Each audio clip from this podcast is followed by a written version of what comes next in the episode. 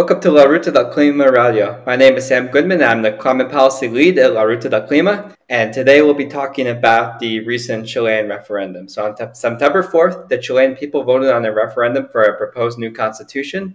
The constitution would focus on social rights, the environment, and gender equality and would have been a radical departure from the current charter from the Pinochet era that was rooted in neoliberalism. It was rejected overwhelmingly by the Chilean people. And today we are joined by uh, Juan Pablo Orrego. Juan Pablo is the director of the Chilean NGO Ecosistemas and the recipient of the 1997 Goldman Environmental Prize for his work in fighting environmentally destructive dam projects. He's also a legendary musician. He was a bassist for many years for the Chilean rock band Los Blops, and it was even the bassist on Victor Jara's legendary El Derecho de Vivir en Paz. Uh, thanks so much for joining us today, Juan Pablo. You give me this opportunity to reach, you know, people. Uh, that's that's the point, I guess. So uh, thank you. To, thanks to you. Sure. Well, thank you so much. So let's start with um, taking a step back and talking about the recent election in in Chile. So before we get into the weeds of the new constitution, let's talk about the new government of Gabriel Boric, who assumed office in March of this year. One of Boric's first moves in March was to sign the Escazú Agreement, which was ratified by the Senate shortly afterwards. As an important environmental defender in the country, why was this crucial for the Chilean government? I guess, you know, fundamentally because of the pressure of uh, environmentalists. That's the truth, you know. Uh, the campaign, uh, how you say, um, for Chile signing that that uh, agreement has been there for years. I haven't been, to tell you the truth, at the front line regarding that. You know, we, we kind of divide ourselves. You know, it's so much to do, crisis after crisis. You know, conflict and after conflicts. Uh, is quite tricky. So we have different niches. You know, but the thing is, uh, truly, the, the Escazú agreement has been there, you know, gravitating for years now. And uh, Gabriel Boric listened. And one, there's many reasons, you know, but one of them is uh, the protection of environmental defenders, that's for sure. In Chile, uh, the situation is not so acute, you know, as in neighboring countries. That's the truth. Truth, you know. Unfortunately, in neighboring countries, you know, like Peru, like uh, Central America, in Brazil, you know, the situation is totally awful, right? And environmental, not only environmental uh, defenders, but uh, I would say social leaders, you know, are murdered, as you know, extremely often, you know, and that's not the situation in Chile. Chile is a special country, you know. So what they do here in Chile, the media and uh, our adversaries, let's say, I don't like at all to speak about enemies, is I try to isolate you more than anything else. And this is very related to what happened with the referendum, because the thing is, you know, the corporative sector and the right wing people, you know, these, these uh, schemes are kind of now changing and whatever the right, the left, and all this is is more complex now. But still, you know, the they own the media. I mean, they own the main papers, they own the main t- TV channels. You know, there's one mining tycoon in Chile, Andrónico Luksic. He's the richest person in Chile, or clan in Chile, and they literally are the owners of Channel 13. You know, as one of the main TV you know, uh, you say signals or whatever channels in Chile.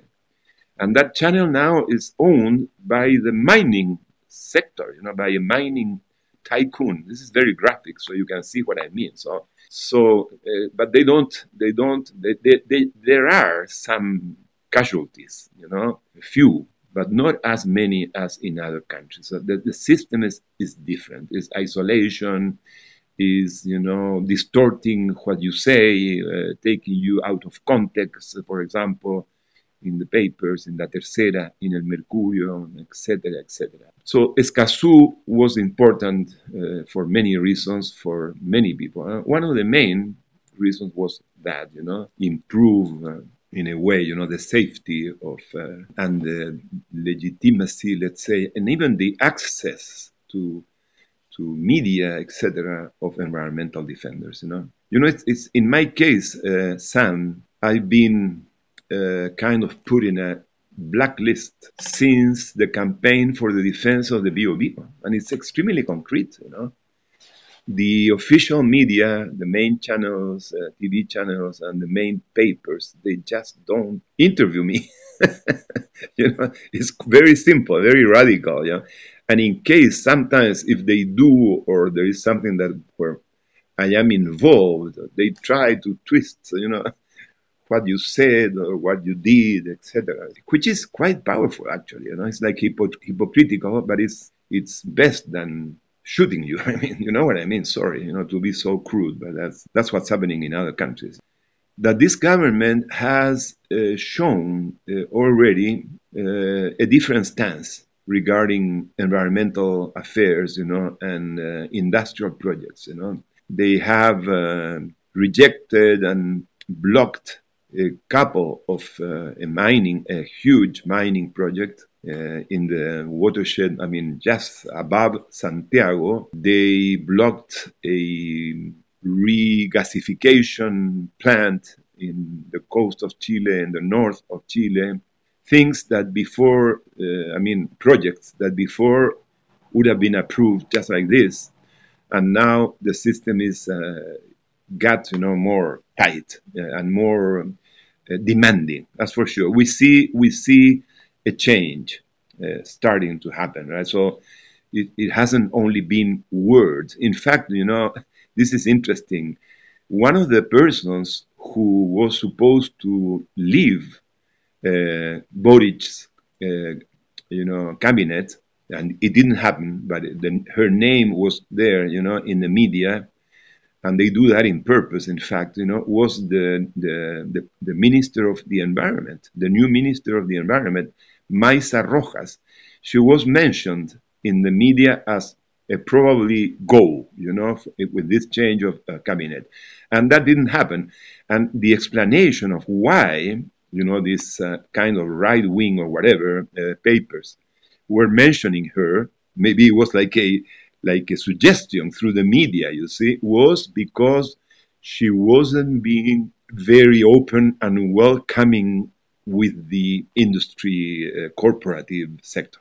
That was exactly what the papers were saying, you know, like she would go because she, she had kind of closed the doors to the dialogue with the industrial sector and, and corporative sector. But she didn't. She didn't go. She's there. Maisa Rojas. And so let's let's transition to the uh, new constitution. So the New York Times referred to the new constitution as the first in the world to confront the climate crisis. How would this constitution reshape Chile's ecological foundations if the referendum were passed?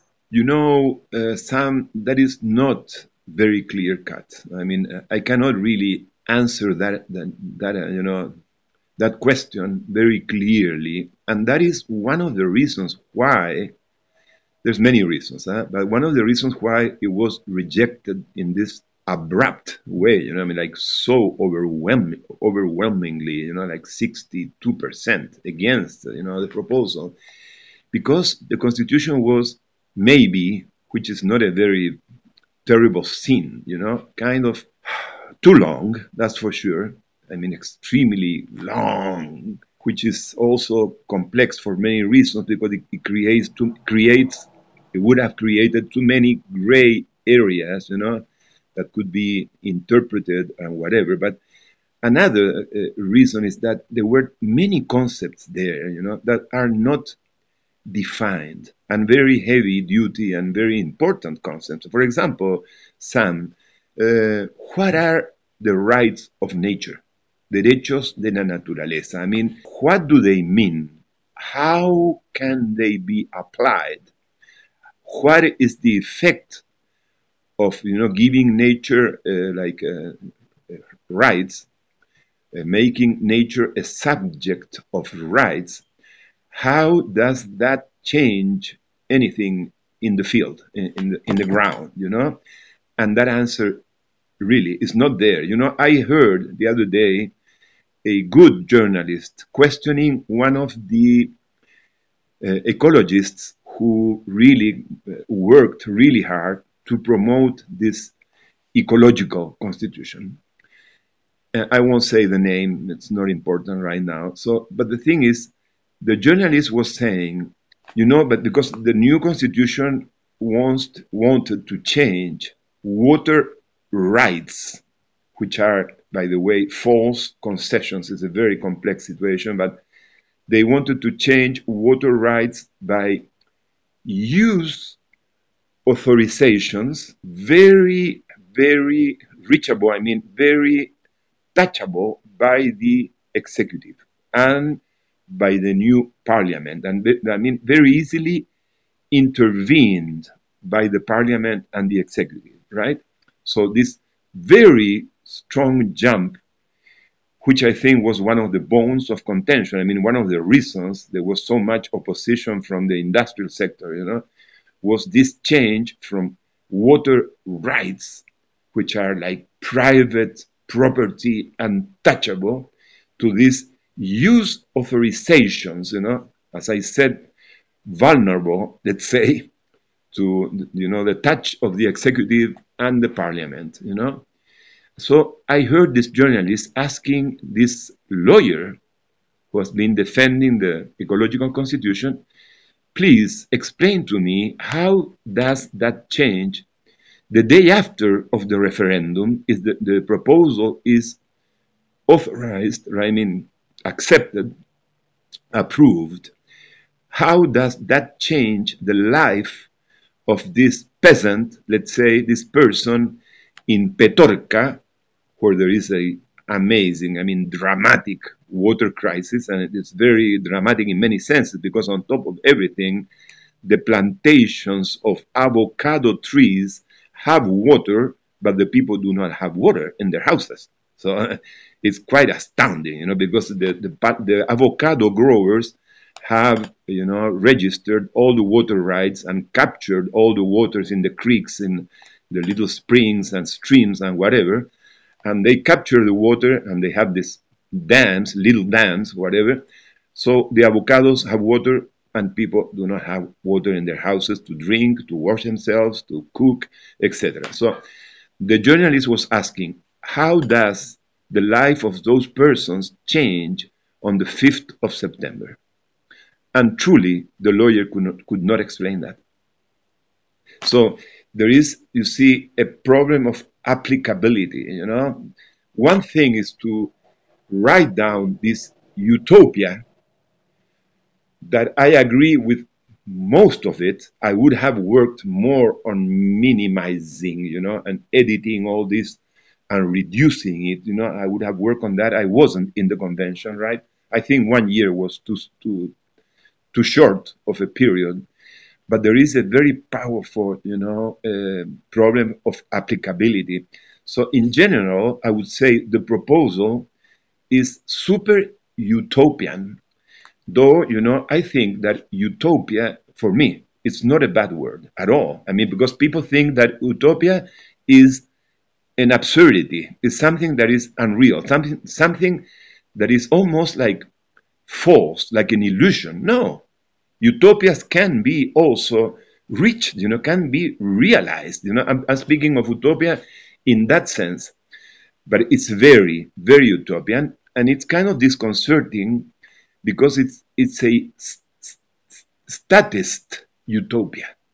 So the, this uh, project uh, the, for the constitution, this proposal, constitutional proposal, uh, wanted to install, you know, again, the state as the main protagonist of Chile's, you know, whatever history, Chile's uh, you know, development or whatever, the state, but to a point where the state would have to guarantee to you uh, a fantastic health system and free, and without the intervention of the private sector.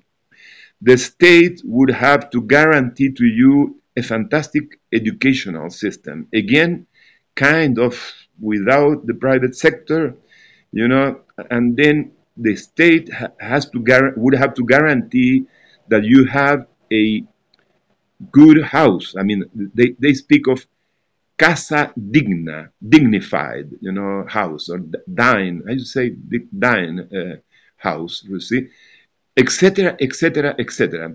And the state has to would have to guarantee that you live in a healthy environment. Even the state would have to guarantee that the children are happy and with good mental and physical health, etc., etc., etc., etc. So, in that sense, you see, it's a total utopia, particularly regarding what is the reality today in Chile. So, there is a huge distance between, between reality here and this utopia that, that, that the proposal wanted, wanted to install. But very little is said about how you apply that utopia, how, how you bring it down to the real ground, you see. And in the in, in between some there is a how you say giant problem, right? The economy of Chile, I think we spoke about this in Madrid, you know, is based basically on the you know sale and primary processing of natural resources that in Chile now the, the proposal wanted to rename uh, and rename this and call them natural natural goods, bienes naturales, and it, the, the proposal even added a word, inapropiable. Bienes naturales inapropiables, like water, like saying, you know, these are not natural resources, that anthropocentric, you know, uh, concept. I mean, resource for humans and or forgetting the ecosystems and the biosphere and the flora and the fauna, etc., etc. Right?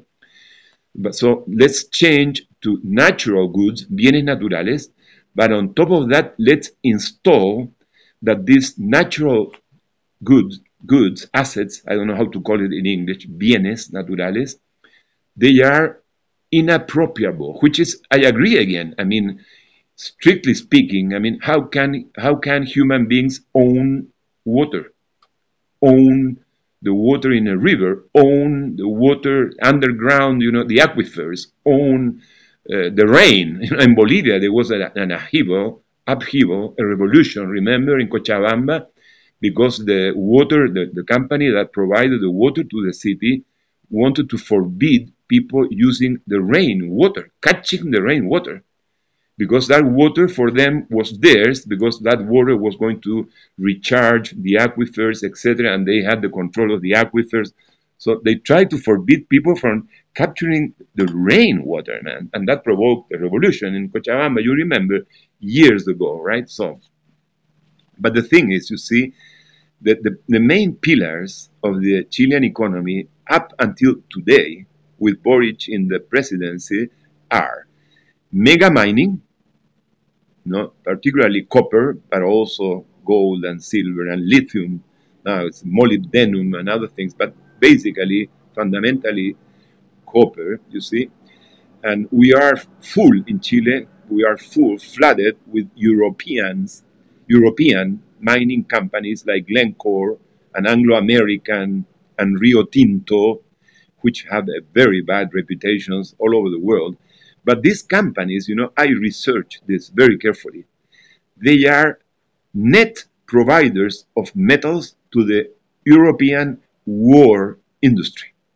So on top of creating, you know, havoc in our countries, because in, it's not only the mine, it's the mine, it's the tailing pond, it's the thermal plant burning coal to provide electricity to the mines and the, the, the, the smelting or smelting the plants or whatever, right? So it's not only the mines, the problem is the whole chain around mining.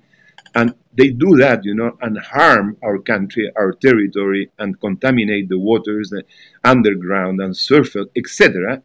And all of that is done for providing copper and molybdenum and other, you know, min- minerals or non-metallic whatever minerals to the European war industry no, it's something unbelievable. Okay, the second pillar of our economy is industrial fishing, which is exterminating all of the species of the, you know, the territorial sea, uh, Chile's territorial sea, literally. I mean, every fish today in Chile is more expensive than meat. literally. And quite, depending on the fish you are trying to buy, it can be quite more expensive than meat. It's pretty amazing, really. Having 4,000 kilometers of littoral is quite shocking, right? And this is because these companies, you know, they are trolling everything and just, you know, to do fish, to make fish meal. Yeah. That's the second pillar. And the third pillar is plantations.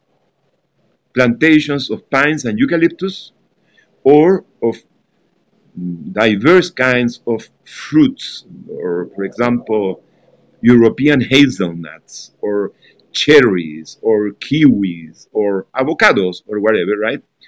And you know, these three sectors are totally concentrated, concentrated in the hands of moguls, I mean tycoons, I mean multi-millionaires. Chile is a very peculiar country, seriously. So you know, in very few hands. Every one of these sectors has a name. Mining, the symbol is Andronico Luksic. If industrial fishing, the main character there and symbol is Angelini. And you know, plantations is two economic groups, you know, the Angelini again and the Mattes, you know. And then we have, you know, we have right now in Chile three million and 200,000 hectares of pines and eucalyptus. And, this, and these plantations are located in the center of Chile, in the Biobío region, in Araucanía, where the Mapuche people live and are, you know, in a total upheaval. You know, the main enemy of the Mapuche people is the so-called forestry uh, sector, because they have, you know, how can I say, devastated. They have devastated their lands, I mean, their regions, you know, and then they cut those pines and eucalyptus, they do the clear cutting, and then the water goes with the plantation, and then the water, the water also went before with the destruction of the native forest, you know, because in Chile, Pinochet subsidized the cutting, clear cut of the native forest to be substituted by pines and eucalyptus. They would pay you, they would give you money to destroy native forests and plant pines and eucalyptus. You know, this is this is true. This is facts that you can check as a journalist. You know, I could give you all the you know sources and etc. So you see, and all these sectors totally, we call them extractive. You know, this is a, a pure third world extractivism. I'm sorry, eh, but there is these helicopters that are bringing parts because they are they are trying to you know help this village because we had a really powerful flash flood um, phenomena last year. So they're building all kind of you know you know defenses in the mountains. So that's the helicopters that you are uh, hearing, and this happened because some all the hills here were deforested in a brutal way for mining. Because here where I am, where I'm, I live, you know, was the largest copper mine in Chile at the beginning of the 20th century. The largest copper mine in Chile was here. What part of the country is this? Yes, it, this is Santiago. I'm in the metropolitan region. I'm, I live by the Maipo River, which is the main river of this watershed. I mean, the basin that how you say that hosts no that that um, that holds the whole metropolitan region of Chile. And, and in, in fact, you see, this river, Maipo, I live in San Alfonso, a small village in the Cajón del Maipo. The river Maipo, uh, Sam, and this is a good example again for you about what I'm talking about, you see, the river Maipo provides close to 80% of all the drinking water for 8 million Chilean people in Santiago, in the metropolitan region of Santiago. And it provides the water for irrigating 137,000 hectares of, you know, different foodstuff, you know, some for export but a lot also for local consumption. And you know, this river, this valley, and this basin have been deforested to a point that it's unbelievable. I mean, this watershed must have lost, I would say, 90% of its forest cover. And now it's desertifying. You know, we have been suffering a drought, mega drought, for the last 12, 13 years. You know, in the year 2019, it rained 82 millimeters of water, Sam. You know, that's comparable to Dubai, you know, like seriously, it's like no rain, man. And of course, when the Spaniards arrived to this place in the, you know, 16th century, whatever, this area, this watershed, was totally forested with huge trees, many species of large trees, beautiful, fantastic native trees, you know. Uh, it, the, probably, according to what I, we have studied and whatever, we could have here in this watershed maybe 600 millimeters of rain every year, you know, and now we have 90, 80. This year, curiously, we have had some rain, right? But I was talking about mining, you see, and th- that mine, that um, mining in the Cajón del Maipo is gone. I mean, copper is not exploited anymore here. It was the largest mine in Chile, as I said, by the beginning of uh, the 20th century, but now they are mining uh, huge, immense amounts of, oof, how you say this, you know, yeso, yeso, and I should know these names, man.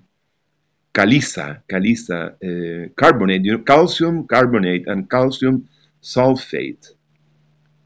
Yeso and caliza we have here in there is a huge uh, deposit of this uh, carbonate. Gypsum. You know. It's yes, gypsum, gypsum, and caliza is simpler. Is uh, I use I, I looked up this name many times in English, but I forget, man.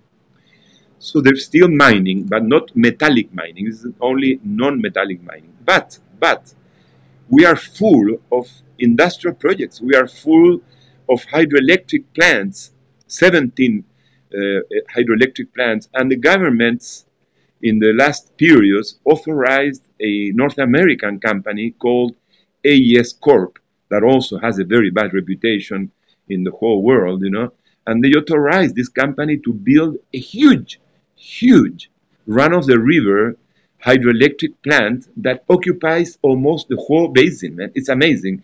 It occupies with many, many, many works, you know, and catchments and works and tunnels, 75 kilometers of tunnels, you know, to capture the waters of the main tributaries of the Maipo to bring it into this, you know, turbines, you know, to generate electricity.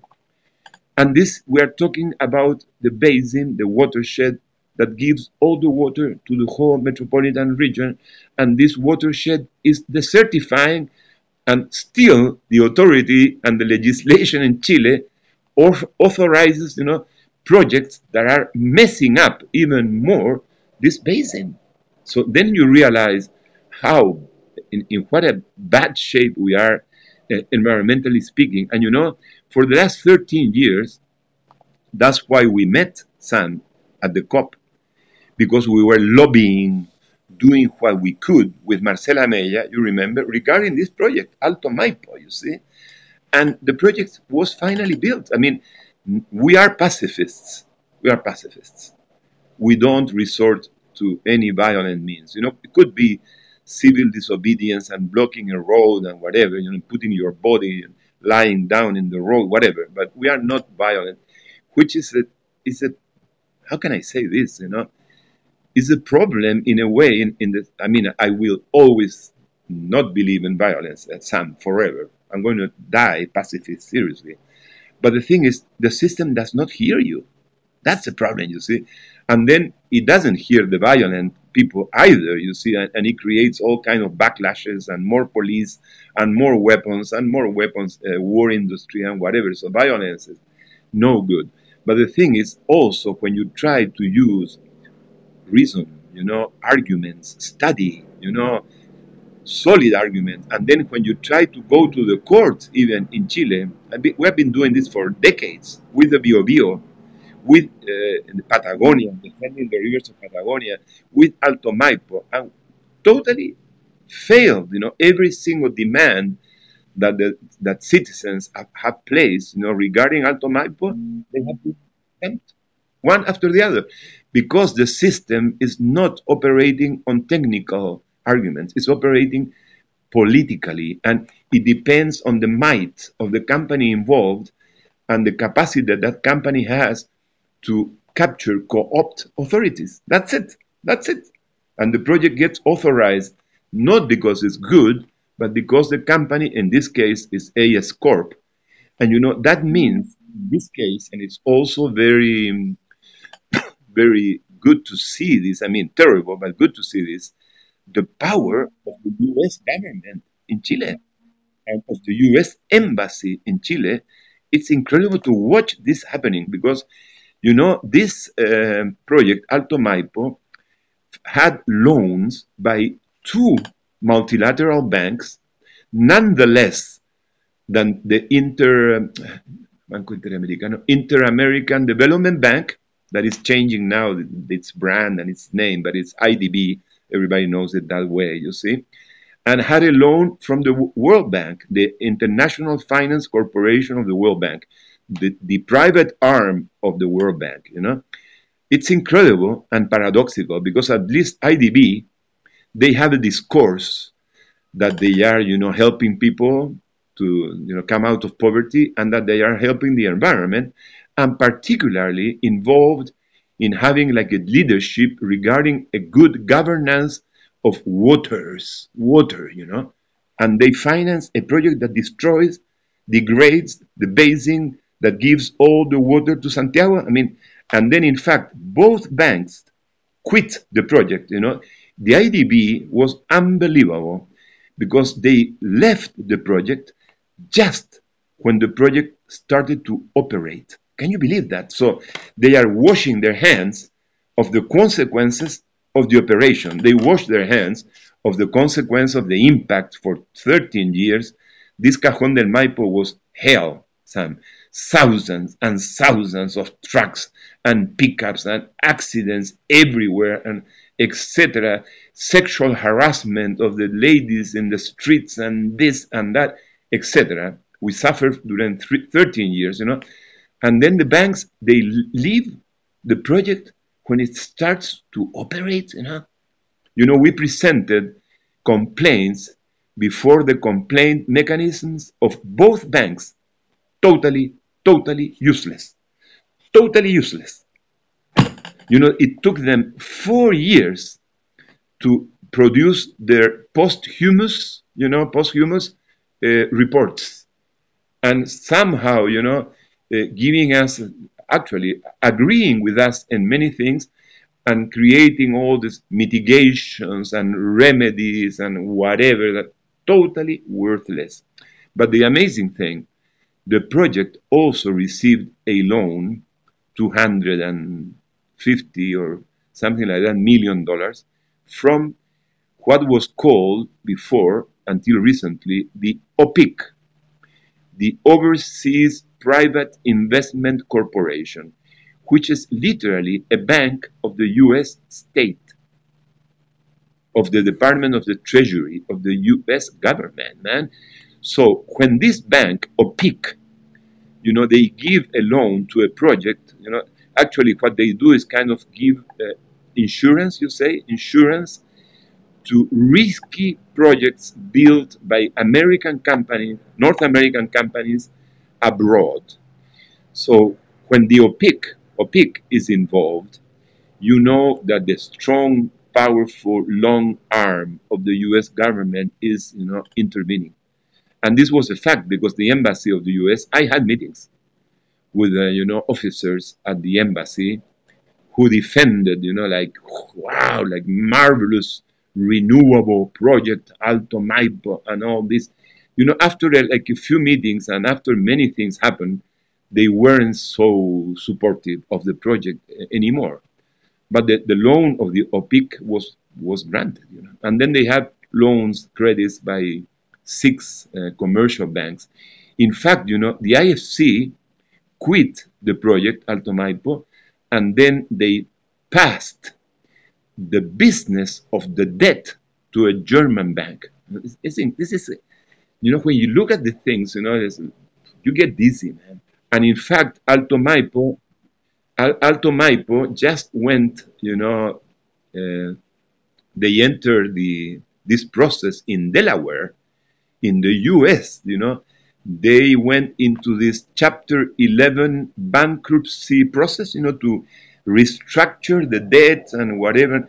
And actually, it was successful. Finally, you know, the judges, the, the judge there in Delaware, you know, I don't pretend to understand all this, Sam. It's too much for me, you know. But finally, they, you know, the restructuring. They didn't. It wasn't a. a they went didn't go bankrupt. They were able and uh, they were given per permission in a way, you know, to restructure the debt, and they negotiated the restructuring of the debt. They own billions. They own billions. You know, it, it could be Alto Maipo, one of the most expensive hydroelectric projects ever anywhere. You know, it could it, it could end up costing close to 3.5 billion dollars, man, to install 531 megawatts. Yeah, that's It's something totally unheard of. Maybe I'm sorry to say this, but in Africa, you know, there might have been uh, more expensive projects than this, or China, China, you know. But th- these are very, very bad examples, you know. But you see, Alto Maipo, sorry it took me so long, Sam, but Al- Alto Maipo is like a blatant, I mean, like powerful expression, you know, regarding all that is not well in Chile in environmental affairs, you know, and shows you that even having a ministry of the environment and these environmental tribunals and these superintendents, environmental, environmental superintendency and whatever, you know, the system is not working. I mean, it's not filtering. As I said, you know, this government has now blocked a couple of potentially very destructive, you know, industrial projects. But this is like a novelty in Chile. Uh, before it was like uh, the system is there to approve projects, and that's it. And then let's mitigate, you know, the ecological impacts, and let's compensate the social. In, in the best case, you know, the, let's compensate with money the social impacts. You know, you know, Chile is in trouble. You know, if we don't get rid some someday of this neo-colonial extractivism, Chile is going to be in more and more and more trouble. You know, I mean, we are living like this is like uh, primitive for me. This is like Cro-Magnon. You know, a country that is gutting out its territory, you know, to generate income. And that's what we are doing. And when you gut out and you poison and you contaminate and you take all the water, you are harming the population. Chile has really, I mean, ex- extremely high rates of cancer, for example. And the cancers in Chile, this is kind of shocking, you know, depending on which macro region you are, and what are the contaminants of the different industrial sectors, you see. we have, by macro region, region, the people have different kinds of cancers. Pancreas in the north, and lungs, and more, you know, whatever, liver to the south, the center, depending on the contamination that you have by macro region. You know, it's, it's, it's this is crazy. It's, it's insane what we are living. The thing is, I'm going to backtrack, you see. The problem is, all these sectors are anchored, empowered by private property. That is the main, for me, one of the main issues here. You see, so the and we call them these special kinds of proper, private property in Chile, where we call them concessions concesiones. So mining concessions, the water concessions that we call water rights, whatever. And they are, to start with, false concessions because concessions should be temporary. The state concedes to you the use of this so-called resource in the past, you know, still is called a resource, temporary, and the state watches you and monitors you to see if you are putting that vital resource to a good use. If it's being good for the people, good for the country, good for the economy, etc. Right? In this case, you know, the concession in Chile, like the water rights, are were granted in perpetuity forever. Forever. They never go to any revision, you see. No, no, the, the, the system is totally distorted. But the, the point I'm trying, I'm trying to make, you see, and it takes me quite a while, you see, it's that what do we do, even if we had changed, you see, the constitution? What are we going to do with all this private uh, property, all these concessions, the mining concessions, the fishing concessions, the water concessions, etc., that are in the hands of very few millionaires. You know, literally, it's like that. It sounds like a like a caricature, but it's true. In the case of Chile, it's like that. You know, in Chile, the one percent concept of the pyramid, you know, the concentration of wealth in the hands of one percent. In Chile, it's totally like that. You know, I mean, it's amazing. It's like a few families, I mean, a few clans that control most of the economy, I mean, of, of the country, you see? So those people are going to, we are going to expropriate their water rights? Are we going to, there is other words in Chile, eh? because expropriation sounds to Allende and sounds to, you know, statist, uh, whatever, policies and whatever. So in Chile, we use also derogar, or caducar, which I don't know the translation, Sam, I'm sorry, but it's like extinguishing rather than expropriating, you see? But what is go- what would be the reaction, you know, of those millionaires, those uh, industrial you know, tycoons or whatever, moguls, you know, if any government would, you know, extinguish or whatever, expropriate these concessions, you know, that were, according to them, registered. I mean, uh, they got them legally uh, in Chile, you know, according to the laws of the 1980 Constitution, etc. You know, in fact, Allende he nationalized copper. Allende wasn't an ecologist at all. They didn't have any idea about ecology, so they didn't think really about the impacts of copper mining in Chile that have devastated the north of Chile, socially and ecologically, they didn't know about ecology. That's the truth. You know? I totally respect the figure of Salvador Allende. My family was all involved in the government of Salvador Allende.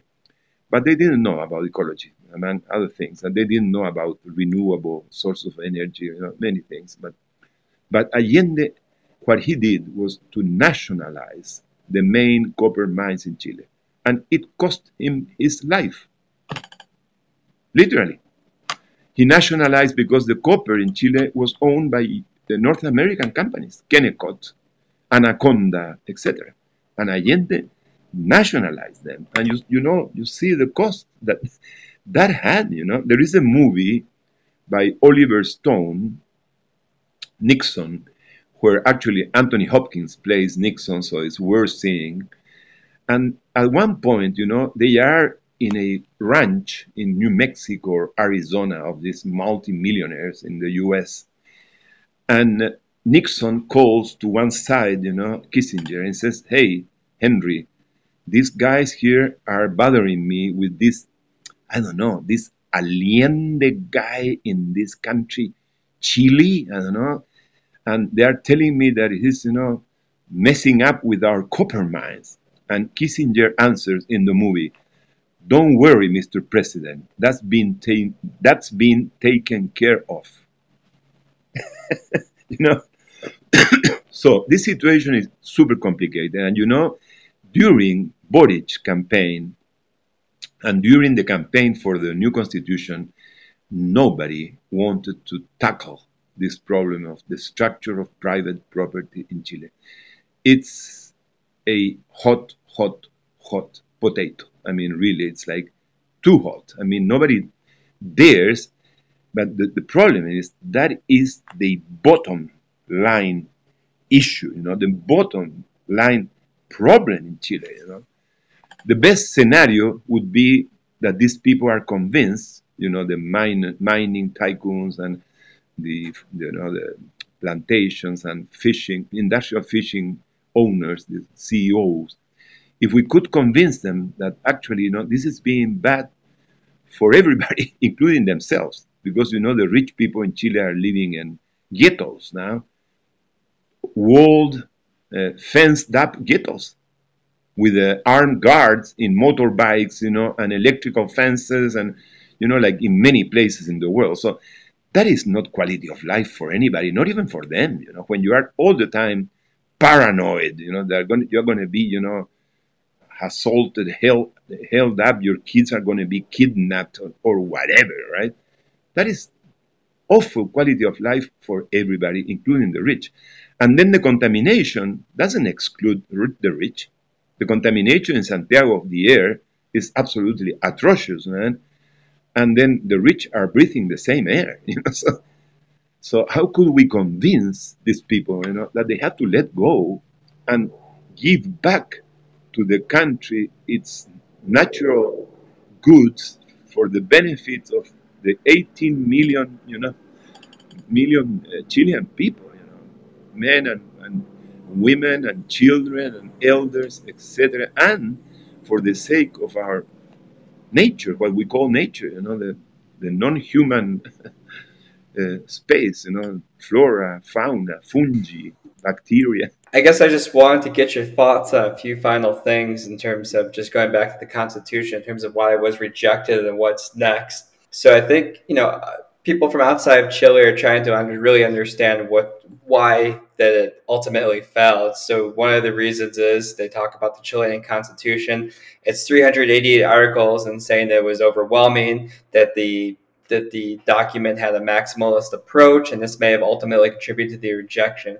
We also hear about misinformation, uh, how that might have played a role into the referendum, and how people might have, um, you know, ended up making decisions. So, you know, why do you think that the Chilean people ultimately rejected the Constitution? And do you think this is indictment of um, going too bold on environmental indigenous rights? And what do you think is next for Chile uh, after this resounding defeat? to begin to begin with, uh, Sam, I'm going to try to condense it because, because actually this what happened is totally multi-factor, right? Multifactorial. It's many, many issues, you know. One of them, without any doubt, is the control of the media. The corporative sector in Chile controls the media. All the massive official media is in the hands of the corporative sector. That's what I told you. Luksic, the mining, the main, the, the richest man in Chile, he owns one of the main TV channels in Chile, the Canal 13. he owns it.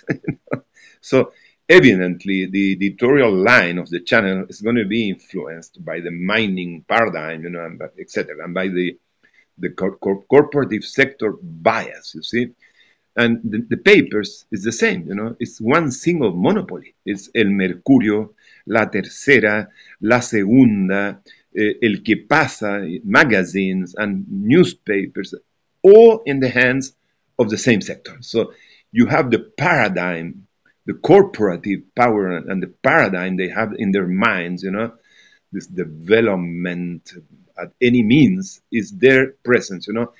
And this was blatant, was amazing. It was a terror campaign through the media. That's for sure a terror campaign, just what very similar to what happened with Allende.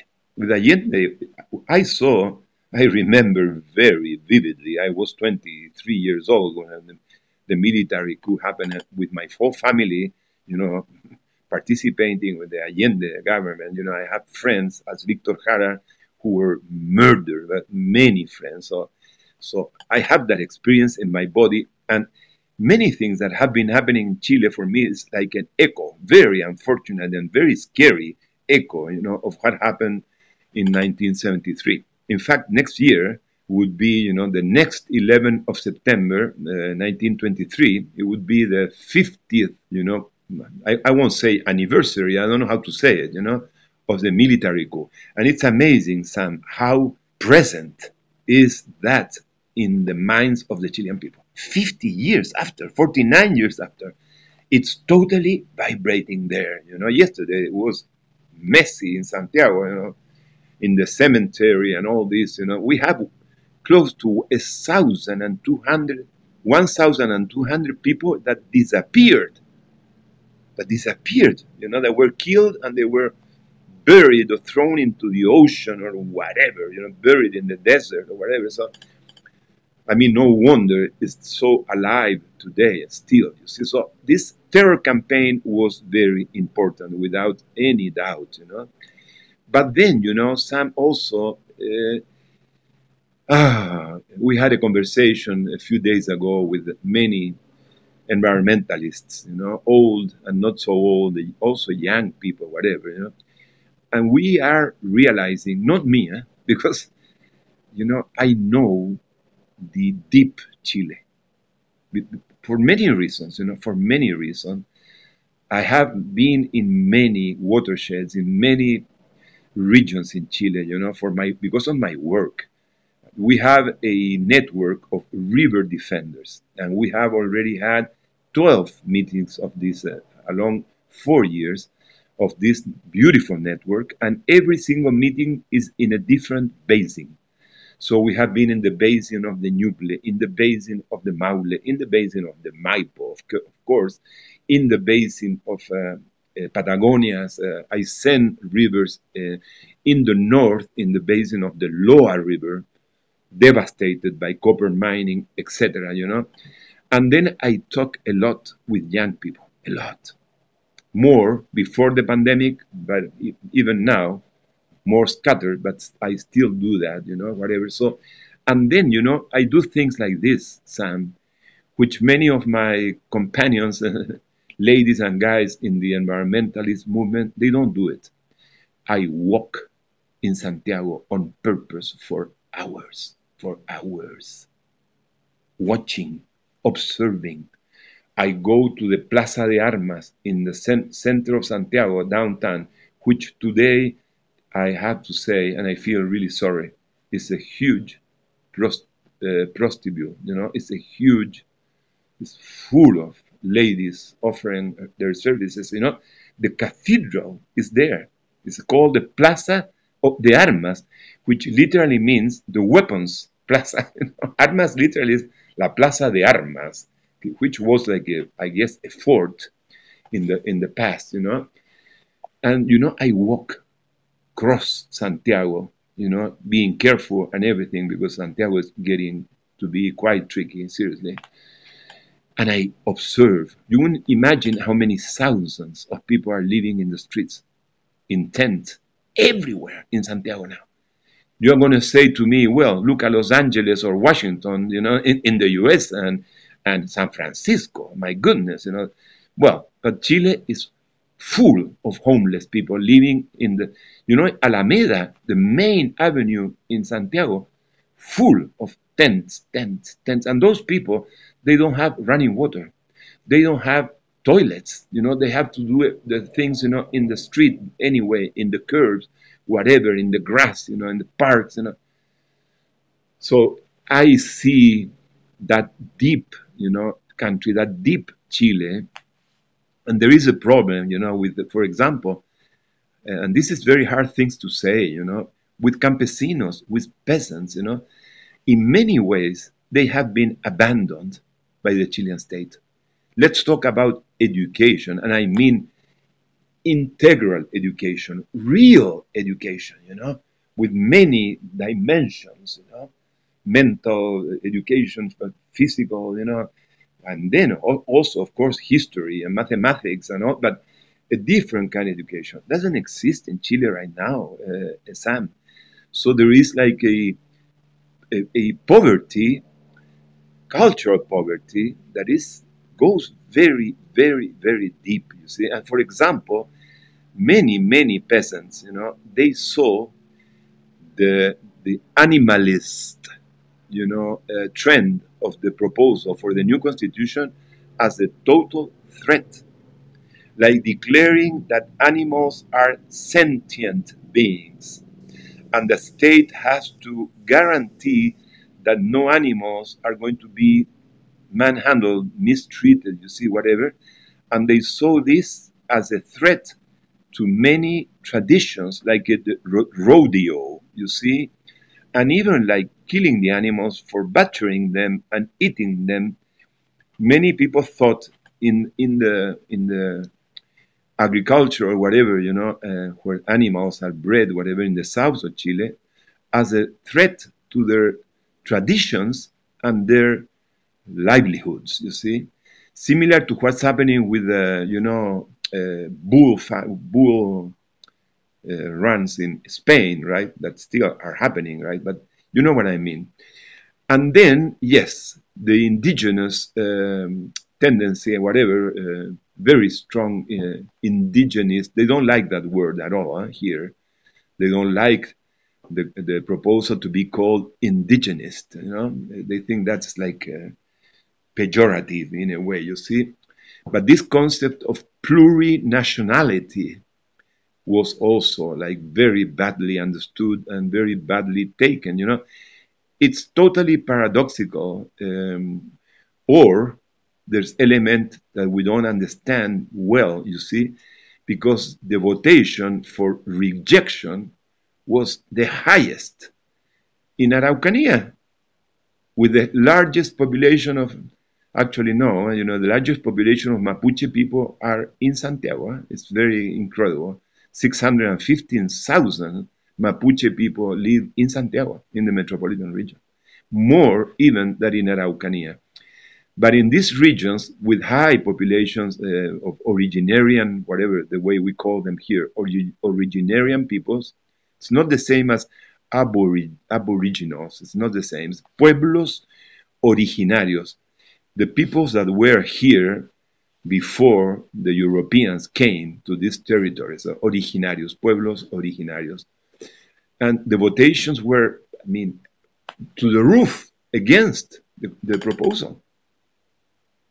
So, and this, this, this proposal that was talking about, you know, recognizing 11 indigenous or whatever nations in Chile, 11 a few decades ago, we recognized, I mean, we kind of recognized between quotation marks, three main ethnias or whatever. Now, officially, they are 11, though some of them have very few people, very few representatives, you see. The Mapuche is by far the largest uh, uh, group, by far, by, by, very by far. And then the Aymara and Quechua and Licanantay and Colla, the population of Rapa Nui, etc. No. So this is, mira, you, we are right now some kind of trying to digest what happened, you know. And many of my friends, you know, as I was saying, among the environmentalists, and you know, we have to be um, here not careful, but uh, I have to say something. You know, in Chile, we don't have like pure. How can I say this? Ecologists or environmentalists. You know, ecologists in Chile and environmentalists, uh, envir- environmentalists in Chile was born with a very strong social concern. I mean, it's like social and social environmental. That's the way the, the environmentalist movement, you know, uh, sprung in, in Chile. Always talking about, yes, the environment, the environment in relation to people, you know, and, and for the benefit and the quality of life of people and for the air and for the water and for the future future generations. You know, you know, you know what I mean. There are also organizations, but few, that are conservations, like strictly like trying to create uh, protected areas, which is for me okay, you know, uh, unless you pretend to touch, you know, for example, deprive indigenous peoples of their rights because of your park, and then um, I don't agree. You know what I mean? But it's, it's, it's important to make that, you know, that um, to clear that that aspect of environmentalism and ecologism in Chile, always with, for the people and with the people. You know what I mean? But I was saying, we are trying to digest. We are right now in a moment of self criticism, you know, without any doubt. We we know and we have assumed that it's a problem with language, that we speak very often in too complicated terms, you know, and use words, biosphere, uh, fungi, or whatever. I, I, you know, I talk about the bacteria, you know, whatever, and this and that. And it's not like you are looking down on people and saying we have to, you know, it's not pejorative, but truly we have to do something with language. And then we have to do to make it more accessible, you know, explain more the things. I live doing this, this, you know. For me, it's like a frustration because it's like the only thing I do is try to, to you know, bring down the concept of ecology. Seriously, you know, and to, to bring them down to simple terms and terms that people can relate to their lives and to their livelihoods and to their health and to etc. You know, I try to do that constantly but still there is like a chasm, you know. and then poverty, uh, as I, I, want to go back to that because I think it's one of the main factors, you know. Multidimensional poverty in Chile is very strong. I would say, you know, I don't know, 40% of the population is in that situation, 50% maybe, seriously, seriously. You know, education in Chile public education is a disaster. You know, look who is now you know creating all these problems in the streets of Santiago. It's the high school students. You know, there was a very powerful day yesterday with you know clashes and clashes and clashes with the police. Know, terrible. And now the main protagonists, the main actors are secondary, we say. I mean, high school kids, man and they get hurt, Sam. They get hurt, you know, and they get intoxicated with the tear gas, you know, and they get they get hit by the water cannons. This, these are powerful South African uh, or Austrian, you know, uh, machines, and the power of those water cannons is deadly, man. It, if it hits you straight in the face or whatever, you're, you're going to lose your eyes. You're going to be knocked out in a bad way, you know, whatever. So being in the streets and protesting is not a joke today in any country, but it's not a joke in, in Chile. So why the high school students? Because in many ways, you know, they are more uh, angry, well, but also more conscious of the shitty, sorry, but I mean the bad quality of the education that they are getting, you know. It's amazing that a country like Chile, in the 21st century hasn't understood, you know, that the best, I'm going to put it in economist, economicist terms, you know, the best investment ever that a country can do is education. it sounds so obvious, so common sense, you know, and the kids in Chile and many countries have to go out to the street to fight, to ask, I mean, to beg for high quality and free education. It's it's insane. Again, you see, man. And, and, until we don't have that happening, you see, and so many people are, you know, in this deep Chile, in this, uh, yeah, deep Chile, you know, re- not receiving no real education and receiving very bad public health and receiving, you know, all this humiliation, all in debt and whatever, you know, and then bombarded by these terror campaigns, by the corporative, you know, uh, captured uh, media. You see, so this is a very multi-factor, uh, multi-factor explanation, and there's many fact- other factors, you know, to explain what happened uh, on the 4th of September. You know, we lost a, a, huge chance. Even, you know, I'm critical. I was telling you, I'm critical of the proposal. But, you know, I was saying the other day, have you read The Lord of the Rings? Yes. The Lord of the Rings? I am not. But, but you know about it. Sure, you know, I the know Hobbit about and Sure. Okay, so I was saying as a metaphor, you know, with young uh, students the other day, I was saying, in any case, yes, the proposal was imperfect for sure, too long, too wordy, 388, you know, clauses and all this. You know, the, the experts say that we would have needed 70 laws to be discussed in the parliament to bring down that constitution to the ground, whatever. But I was saying to the students, what do you prefer in their language? You see, a malignant constitution, that's Pinochet's 1980 constitution. Look at look at the state of the country, look at, at the state of people, the mental health, health and physical health. That's a produce of Pinochet's constitution, right? And of, of the you know the wrongdoings of the corporative uh, sector. So, what do you prefer? A malignant constitution that empowered this kind of development that is eating away at the territory and at the people, or a utopian kind of messy and kind of naive constitution. What do you prefer? A malignant constitution or an utopian, naive, that we can arrange after kind of messy, yes, constitution? What do you prefer? A constitution written by Sauron, that's why I was referring to the Lord of the Rings, you know, or a proposal of the constitution with those characteristics, you know, that I just said, you know, naive in a way, you know, and utopian, but the, the, the paradigm that they these people, you know, and we try to install because I feel part of this, you know. I feel actually like an instigator of what happened, you know, seriously. I've been preaching the constitutional change since 1990, uh, Sam, in the context of our Bio Bio campaign and then the Patagonia Defense campaign.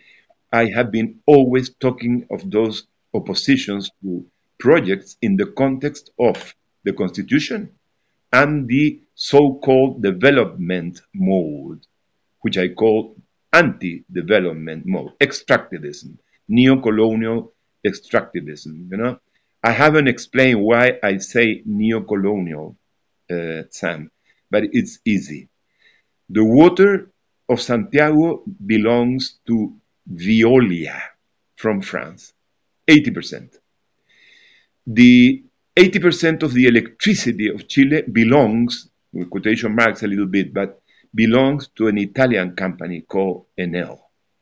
Except I, could go, you know, after sector after sector, and it's totally, you know, controlled by Europe. Mainly now, more than North American companies, is European companies. And I was telling you about the presence of this English, British, mostly British, you know, uh, mining companies. So the neo-colonial last name there is not trivial, and it's not uh, twisted. And I mean, it's factual. This country is totally colonized by you know transnational corporations. Totally. That doesn't mean, Sam, that for example, the the only copper Chilean state-owned company left in standing is called Codelco. It has one of the worst you know, behaviors of all the companies in Chile. And it's state-owned, Codelco. They are the owners of Chuquicamata and Radomiro Tomic in, in the watershed in the north of Chile, in the Antofagasta region. They have, you know, desertified the desert, you know, because in, in the Atacama Desert there were many, many sources of water, you know, hidden there and but there was water. The Loa River in the Antofagasta region was a powerful river running through one of the most arid regions in the world. Well, Codelco, the state-owned company, you know, has been, you know, draining and desertifying that watershed. It's a state-owned company. They dried up completely one of the sub-basins of the Loa basin. It's called the San Pedro de Inacaliri. They put a whole small but rich river in tubes and took it to mining, you know, works. And this is a state-owned company. So their behavior is not better than the transnational owned, you know, companies. Unfortunately, I have to say that. You know, there are certain paradigm shifts or changes that uh, were in the proposal that are here for to stay. I have to say that. For example, the whole parity, I mean, gender issue now is has been installed. Even, I mean, even I would say, super importantly, the issue of indigenous people, you know, peoples. It didn't got it, it wasn't resolved in a good way, and Chile has not recognized their existence yet constitutionally. But you know that is going to stay with us, and one, I mean, sooner rather sooner than later, that's going to also happen. You know, so this many of these things. I mean, the, the questioning the extractivism and all this, you know, is also now there. They won't vanish. we didn't achieve you know, right now because maybe it wasn't the moment, blah, blah. I mean, so many factors that I've been trying to you know, analyze with you, whatever, but they're not going to vanish. I mean, sooner or later, this very important paradigm, you know, shifts are going to happen. I mean, they are happening.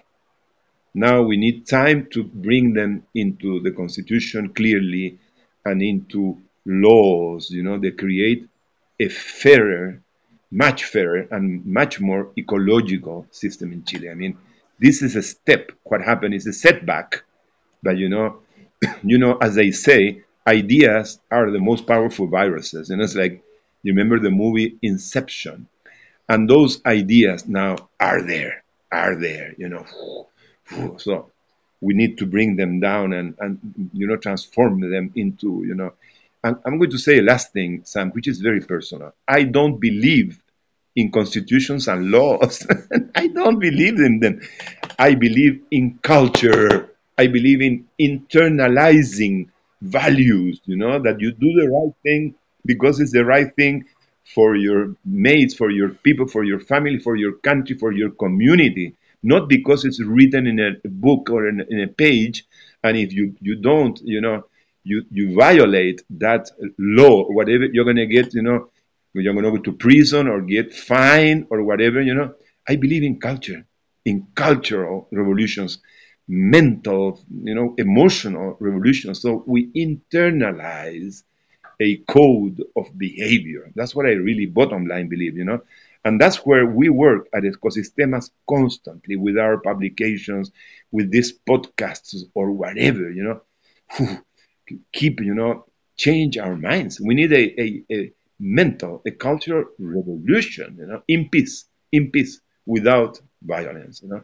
And so we're going to keep working at that seriously. And the constitutions, that's why they should be minimal, minimal, very very stream, you know, how you say streamlined. The fundamentals, the things, the ecological and social and economical things that and, and justice related things and political things that need to be that cannot be there. You know what I mean? Regarding how the country is going to operate, but as minimal possible. Right? So very clear cut and not so debatable and you know so easy to to create all kinds of interpretations. Thank you so much, Juan Pablo, for joining us today. Make sure to follow uh, Juan Pablo's work and the work of Ecosistemas. And also don't forget to check out La Ruta del Clima's work in recent publications, including our upcoming guide to COP27. Tune in for our next episode of La Ruta del Clima Radio.